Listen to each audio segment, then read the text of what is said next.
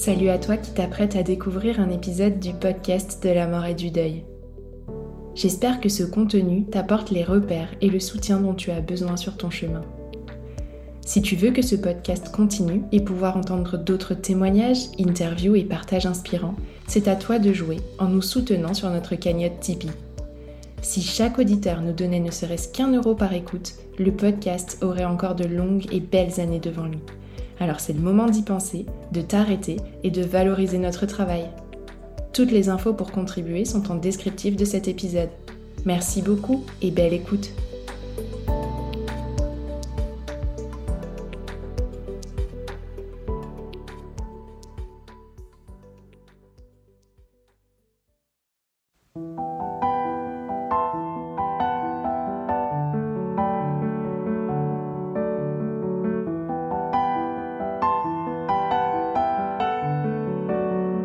Bonjour à toutes et tous et bienvenue sur le podcast de la mort et du deuil.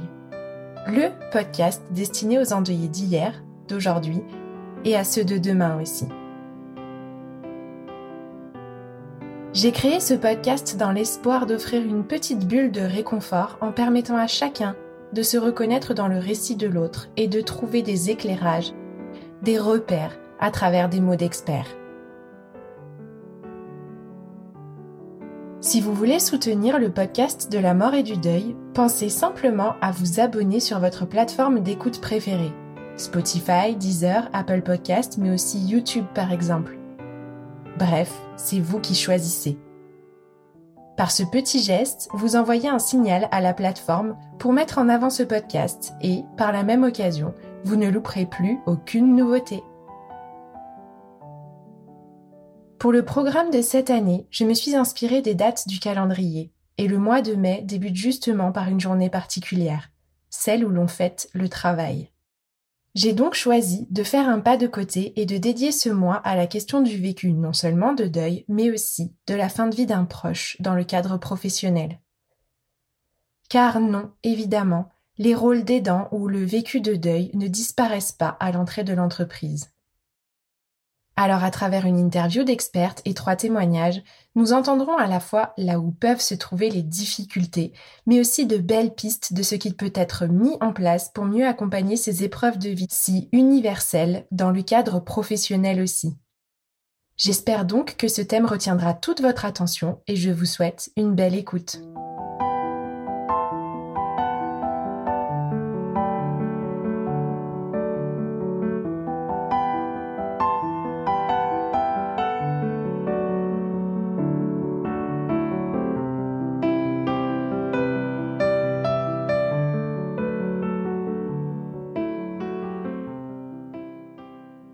Bonjour, je m'appelle Maurice, j'ai 35 ans, je suis marié et je suis père de famille. J'ai une petite fille qui a 2 ans et 4 mois. Je travaille en tant que collaborateur scientifique, c'est-à-dire euh, chercheur en sciences sociales pour une école qui forme des travailleurs et travailleuses sociales. Je précise ma profession parce que ça aura son importance euh, quant à mon vécu du deuil dont je vais vous parler aujourd'hui.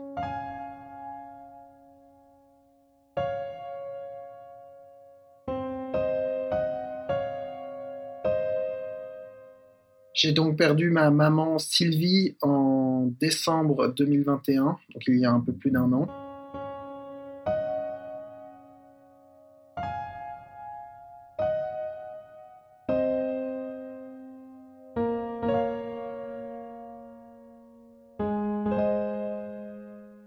C'était une maman extrêmement aimante qui m'a toujours soutenu dans tout. Elle a fait une personnalité toujours euh, souriante, solaire, qui s'est jamais plainte. C'était assez impressionnant. Forcément, euh, notre relation est née avant même que je sois moi-même né, puisque elle est née au moment où ma mère a dû tomber enceinte, donc j'ai existé pour elle avant même que moi je puisse exister. Et donc forcément, c'est un lien d'amour euh, unique et qui perdurera euh, bah, jusqu'à mon dernier souffle, ou même jusqu'au dernier souffle de ma propre fille, qui peut quand même connaître ma maman et à qui on parle souvent de sa grand-mère. Il faut préciser que ma mère vivait à Paris, tandis que moi je vivais à l'étranger, en Suisse. Pas très loin, mais malgré tout, on se voyait beaucoup moins. On avait quelques tensions avant qu'elle tombe malade euh, l'un avec l'autre. D'autant plus que moi j'étais un enfant qui était très longtemps dans les basques de sa maman, qui restait accroché très longtemps à sa maman, qui a eu du mal à faire un peu sa crise d'adolescence.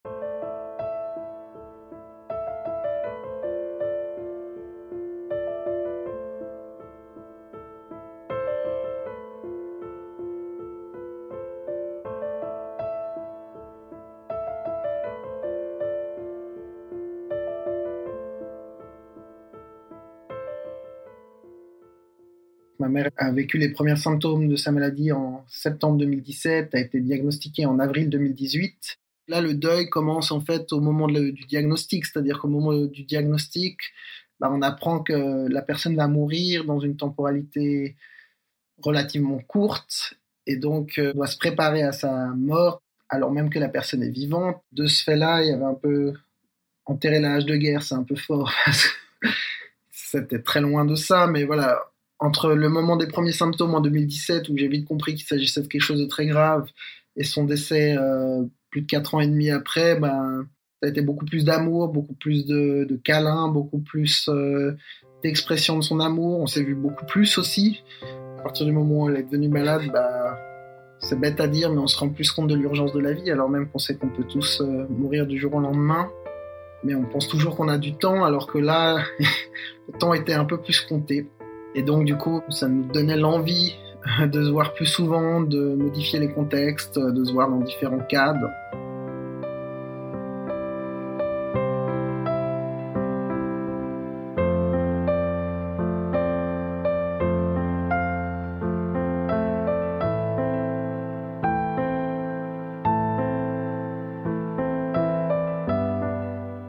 Jamais cessé de croire au fait qu'elle pourrait guérir ou qu'elle pourrait continuer à vivre euh, très longtemps comme ça. Elle s'est jamais apitoyée sur son sort. Non pas que ce soit bien ou pas bien, mais j'étais fasciné par ça parce que je pense pas que j'aurais eu la même force. Donc c'est quelque chose qui m'a particulièrement marqué.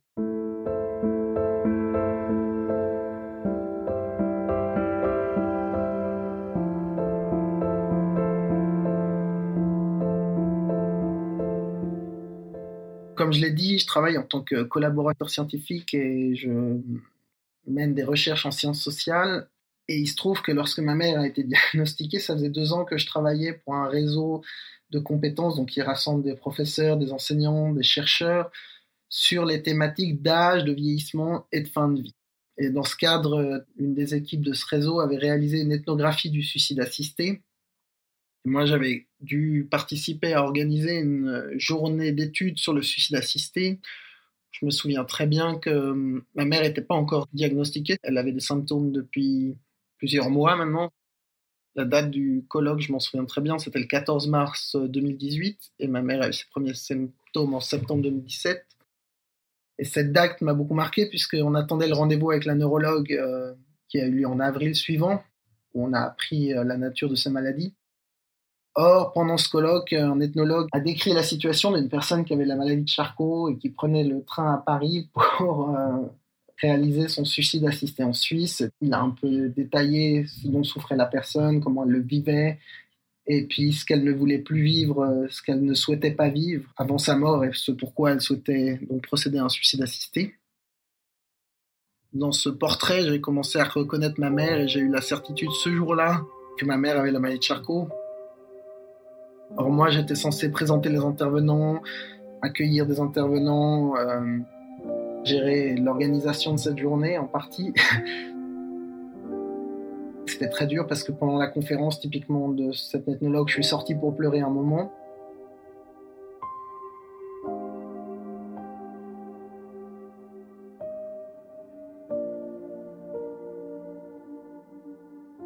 Il se trouve que le 14 mars 2018, c'est aussi la date euh, du décès de Stephen Hawking, qui était ce physicien euh, très connu qui a reçu plusieurs prix Nobel et qui écrivait des livres à la force de la paupière et qui se trouve avec euh, le recordman de longévité de cette maladie, puisqu'il a vécu 55 ans avec cette maladie.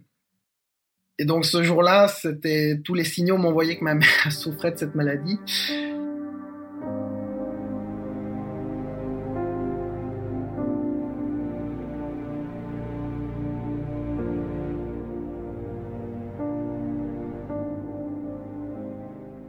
Plus, mes activités étaient beaucoup en lien avec euh, la mort ou la vieillesse, puisqu'au même moment, je faisais partie d'une recherche qu'on menait en EMS, donc c'est les établissements médico-sociaux, c'est l'équivalent des EHPAD en France, sur euh, la vie affective et sexuelle en EMS.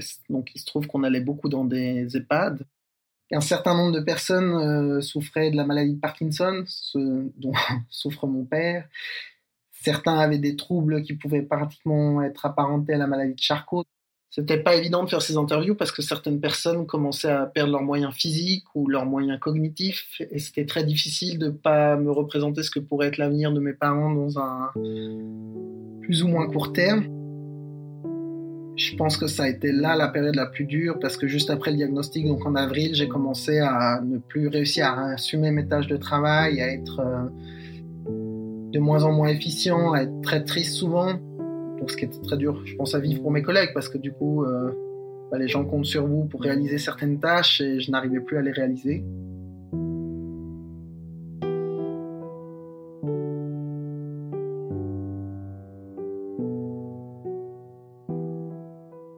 J'ai eu la chance d'avoir à ce moment-là un environnement de travail euh, très bienveillant, où c'est mon responsable direct qui m'a dit que peut-être euh, je devrais consulter un psychologue ou un psychiatre, voire me faire arrêter un moment. Et puis c'est ce que j'ai fait. J'ai été arrêté plusieurs mois, le temps d'un peu encaisser la nouvelle. Et puis ensuite, euh, de la même manière, lorsque j'ai repris le travail à la fin de l'été 2018, mes responsables ainsi que les responsables des ressources humaines et de la direction, on souhaitait savoir comment je souhaitais reprendre le travail. On a commencé par des pourcentages réduits. On m'a aussi demandé si je voulais pas réfléchir sur le plus long terme euh, à peut-être changer de thématique de recherche. Et c'est ce qui s'est finalement passé, puisque, alors même qu'il me restait encore deux ans de contrat pratiquement, en 2019, j'ai décidé de postuler à une offre euh, pour une nouvelle recherche euh, de 4 ans sur les jeunes en insertion, afin de justement être un peu moins proche euh, des thématiques liées à la mort et à la fin de vie. Je me souviens après les entretiens d'embauche où je n'étais pas forcément rentré en détail dans ma situation personnelle, même si c'était auprès du même employeur, donc c'était pas les mêmes responsables de recherche, mais en tout cas les ressources humaines étaient au courant de ma situation. Mais une fois que j'ai été retenu, je me souviens avoir quand même précisé à mon nouveau chef avant de, signé le contrat qu'on partait sur une collaboration de 4 ans et que dans ces 4 ans, il était fort probable que je perde ma mère et qu'avant de la perdre, eh ben, on passe par des phases où ma mère euh, passe par euh, la perte de la parole, de la marche, ce qui s'est passé, et puis des phases beaucoup plus dures de, pratiquement mort, où en effet ma mère a fait plusieurs embolies pulmonaires ou plusieurs hypoxies euh, qui l'ont mené à des comas, avant d'être réanimé, avant de reprendre vie pendant quelques semaines ou mois. Et donc, euh, sa dernière année de vie a été maillée par euh, voilà, deux, trois fois où on a cru qu'elle allait mourir. Et donc, ça veut dire qu'en en signant mon contrat toute fin 2019, début 2020, bah, j'ai dû annoncer à mon responsable et mes futurs collègues que j'allais être euh, malmené par un deuil à venir qui forcément euh, modifie la relation de travail et et mon responsable et mes collègues étaient très bienveillants. Mais après, dans les faits, bah forcément, ça fait que lors des réunions de travail le lundi, lorsque on commence par se dire bonjour et puis qu'on se demande comment se sont passés nos week-ends, bah plusieurs fois, moi, mes week-ends s'étaient passés avec euh, des allers-retours en urgence à Paris pour aller euh, soutenir ma mère qui avait fait une embolie ou un malaise cardiaque ou une fausse route. Et que pour les collègues, c'est pas forcément évident de voir la souffrance de son collègue et c'est pas non plus évident d'y réagir. Et puis surtout bah, cela renvoie au deuil de chacun la manière de vivre les deuils de chacun et donc parmi mes collègues certains avaient pu déjà perdre leurs parents mais dans des modalités très différentes par exemple euh, de décès brutaux et du coup, quand j'ai commencé à avoir du mal à effectuer mes tâches au travail, je me souviens que certains de mes collègues ou mes responsables ont pu me dire que eux, lorsqu'ils ont dû faire face à des décès, eux s'étaient réfugiés dans le travail. Et donc, du coup, ça renvoie à la manière dont chacun peut vivre son deuil et à la manière dont on peut comprendre le deuil de l'autre. Au bout d'un moment, moi, je comprenais à la fois les tensions que ça pouvait créer pour mes collègues, que je sois toujours triste ou que j'ai du mal des fois à réaliser mon travail parce que bah, on sort pas indemne de ces moments où on sait pas quand sa mère va y passer et qu'on essaye d'aller la voir le plus souvent possible, de la soutenir. Tout ça dans le contexte du Covid où c'était jamais évident non plus de, pouvoir se déplacer facilement, d'être sûr qu'on n'allait pas lui transmettre une maladie qui peut être fatale. Donc du coup, c'était pas évident dans ce contexte-là d'être à la fois proche aidant à distance, enfin, même si j'essayais de venir le plus souvent possible à Paris et d'aider le plus souvent possible, et puis de réaliser son travail comme il faut dans le même temps. En plus, j'étais jeune papa d'une petite fille née un an avant le décès de ma maman, donc la première année de vie. Ma fille, à la fois m'emplissait de joie et à la fois de fatigue et une certaine forme de, de tristesse à souffrir, à être triste devant ma fille pour ma maman, alors que ma fille ne pouvait pas vraiment encore comprendre réellement ce qui se passait.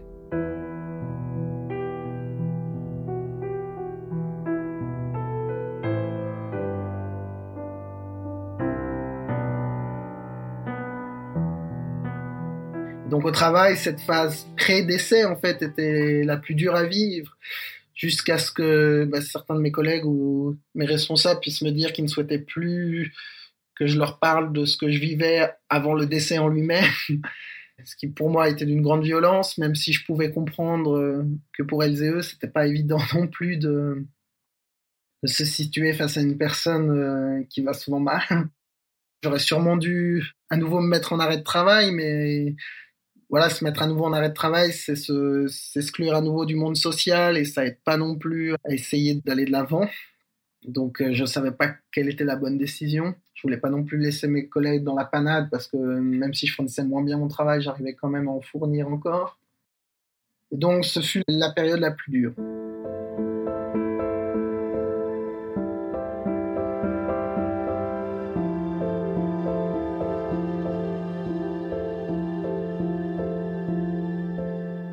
Est décédé donc fin 2021. Son état a évolué au fur et à mesure du temps et elle a perdu petit à petit euh, la plupart de ses moyens physiques. Et là, par contre, le décès, euh, ce fut pas évident non plus, puisque donc ma mère a fait une hypoxie, elle est morte chez elle, dans les bras de son compagnon. ça, ça m'a beaucoup rassuré aussi. Elle avait fait une hypoxie deux mois auparavant, lorsqu'elle avait été réanimée, ensuite on avait pu encore échanger un peu par message puisqu'elle pouvait encore écrire en bougeant le doigt sur des, claviers qui sont faits pour. Elle avait pu me dire que lors de cette hypoxie, elle s'était rendue compte de rien, donc elle s'était juste endormie et donc elle, elle n'avait pas eu la peur de mourir à ce moment-là. J'ose espérer qu'elle a pu vivre une mort euh, peu près similaire à l'expérience qu'elle avait pu vivre et me décrire quelques mois auparavant. En outre, elle était chez elle, dans son lit, dans les bras de son compagnon, qui essayait de la réanimer en lui faisant du bouche à bouche, mais qui n'y est pas parvenu. Enfin, de toute manière, on savait que un jour ou l'autre, ce serait le cas. Lui portait une grande culpabilité de ne pas y être parvenu, alors que moi, en tant que le fils de ma maman, j'étais juste heureux de savoir qu'elle avait pu mourir dans ce contexte-là, dans ses bras, à la maison, dans l'amour.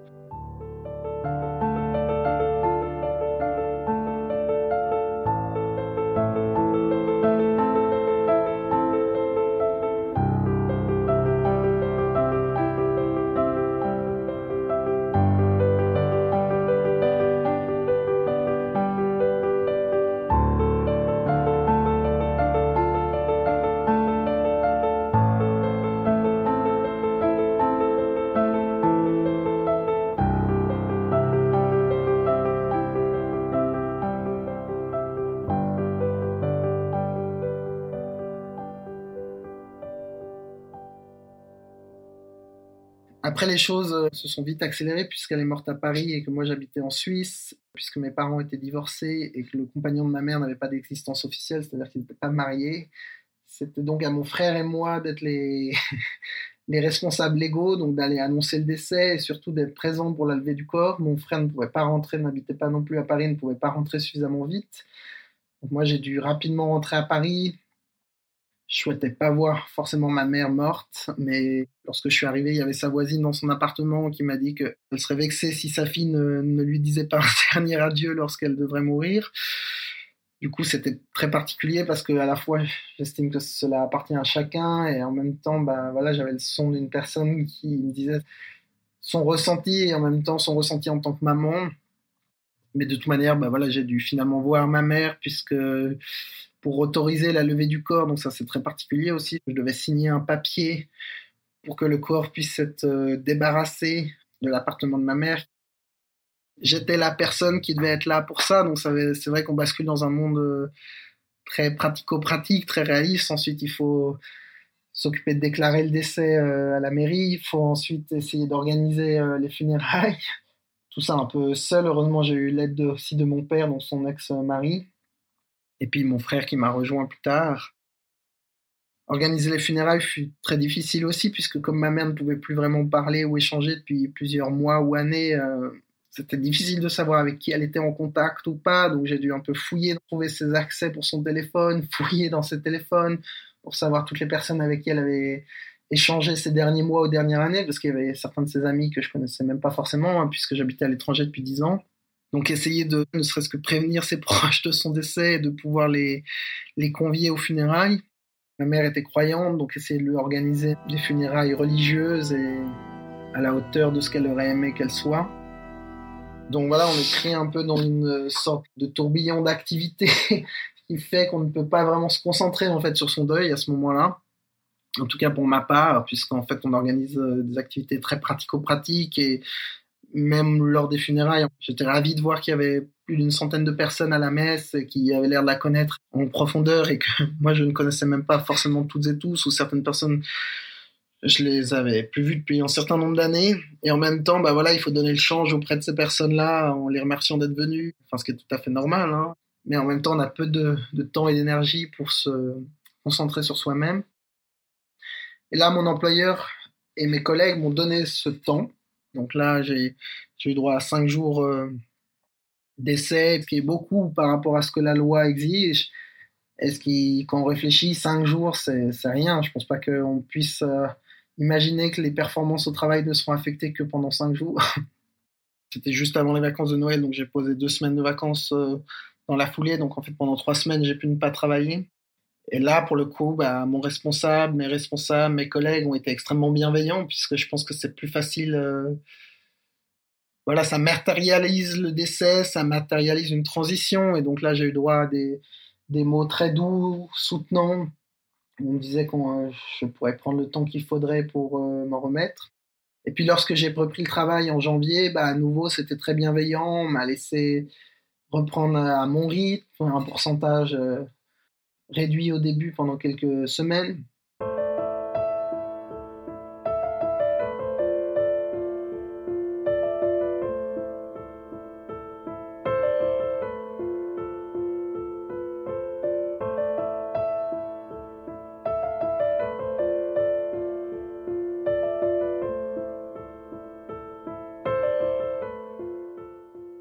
la phase de l'après-décès, les quelques semaines qui suivent se passent assez bien.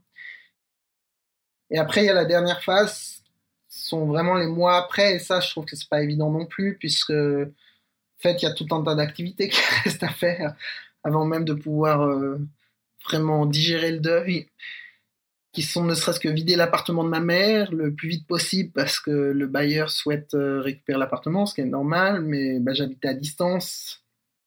Et donc, du coup, j'ai dû prendre plusieurs week-ends ou même des jours de congé pour aller vider un appartement rempli forcément de souvenirs, rempli de, de tristesse aussi, puisqu'associé à la maladie de ma mère, qui s'était petit à petit euh, transformé en, en, un lieu d'aide avec euh, tout le mobilier adapté, toutes les machines adaptées pour respirer, pour se mouvoir. Donc, euh, aussi rappeler les hôpitaux qui prêtent ces machines. C'était quelque chose de très particulier. Puis ensuite vient toute la phase administrative où il faut résilier les différents contrats. Ça, ça dure plusieurs mois. Et pour l'employeur, bah voilà, je me souviens que dès l'été, au mois de juin-juillet, j'avais du mal à faire mes les activités administratives qui étaient liées à mon emploi, mais qui n'étaient pas directement mon emploi, comme mes notes de frais, différentes tâches administratives, remplir différents formulaires à chaque fois qu'on fait des activités ou quoi. J'essaie de me concentrer sur le cœur de mon métier de recherche pour être un minimum performant et je délaissais un peu ces activités. Et très vite, ça m'a été reproché, alors même que dans l'institution pour laquelle je travaille, euh, on mène des recherches sur le deuil au travail. Il est montré dans ces recherches que les mois qui suivent le décès euh, créent une surcharge administrative. et donc moi, j'avais l'impression de vivre à plein ce qui était décrit dans ces recherches et en même temps que, bah voilà, euh, même si c'est décrit dans des recherches, même si on le sait, bah, pour l'employeur, les collègues ou l'administration de mon institution, au bout d'un moment, le retard que je pouvais prendre dans, dans l'administration liée à mon emploi du fait de la surcharge administrative liée à la fin de vie de ma mère n'était pas facilement prise en compte.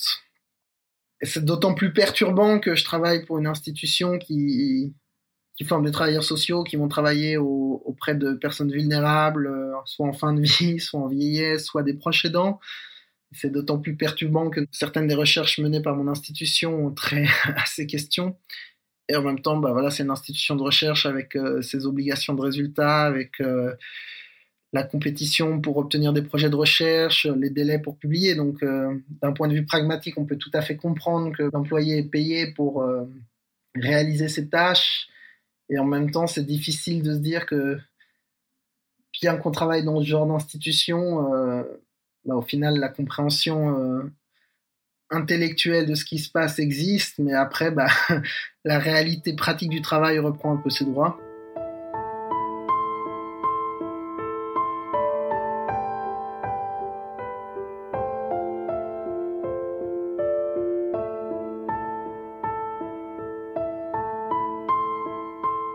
Les, mois qui ont suivi, ou même l'année qui suit, n'est pas forcément évidente. Et puis après, euh, à peu près un an après, son décès, donc en novembre 2022, j'ai commencé à faire un burn-out lié à une mauvaise, euh, mauvaise appréciation de mes tâches de travail, de la manière d'organiser mon travail.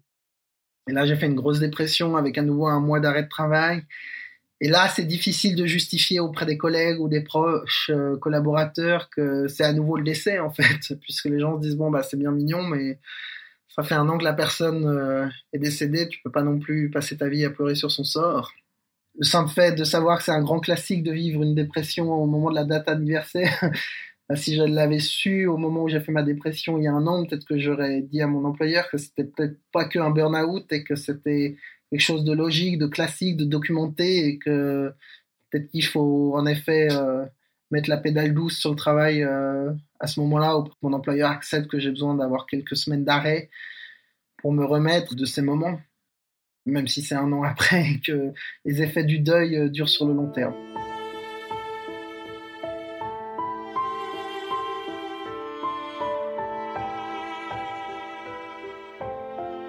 Et évidemment, puisque c'était ma maman, bah, ce fut un deuil euh, relativement difficile à faire chaque deuil est subjectif et chaque deuil est différent. Chaque personne vit son deuil différemment, donc je suppose que mon frère ou mes autres proches, les autres proches de ma mère ont vécu euh, le deuil différemment. Donc mon père est aussi malade euh, d'une maladie neurodégénérative, mais il a une manière de le vivre très différente, on a une relation très différente, donc je suppose que le deuil sera très différent aussi, même si je préfère pas anticiper ça.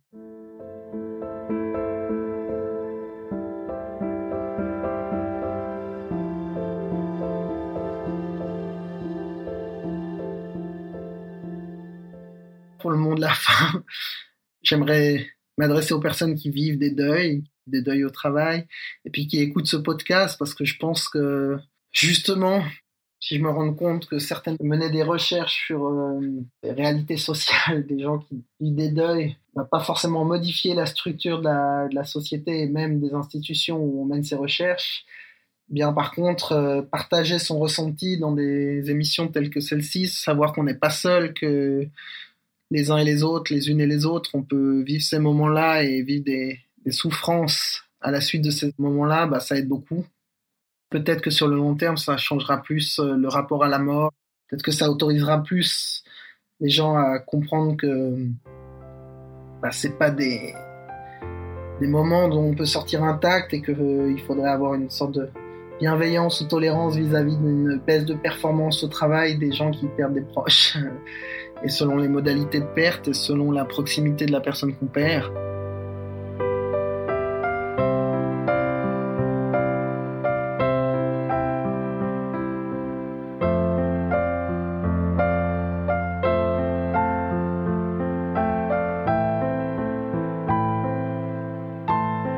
Je remercie euh, les organisatrices euh, et les créatrices de ce, de ce podcast parce que je pense que le travail qu'elles font est extrêmement utile et que ces partages permettent d'avoir plus de bienveillance avec soi-même euh, et avec les autres qui vivent des deuils. Merci beaucoup euh, de m'avoir permis de témoigner en espérant que ça pourra aider euh, des personnes qui se sont retrouvées ou reconnues dans mon témoignage.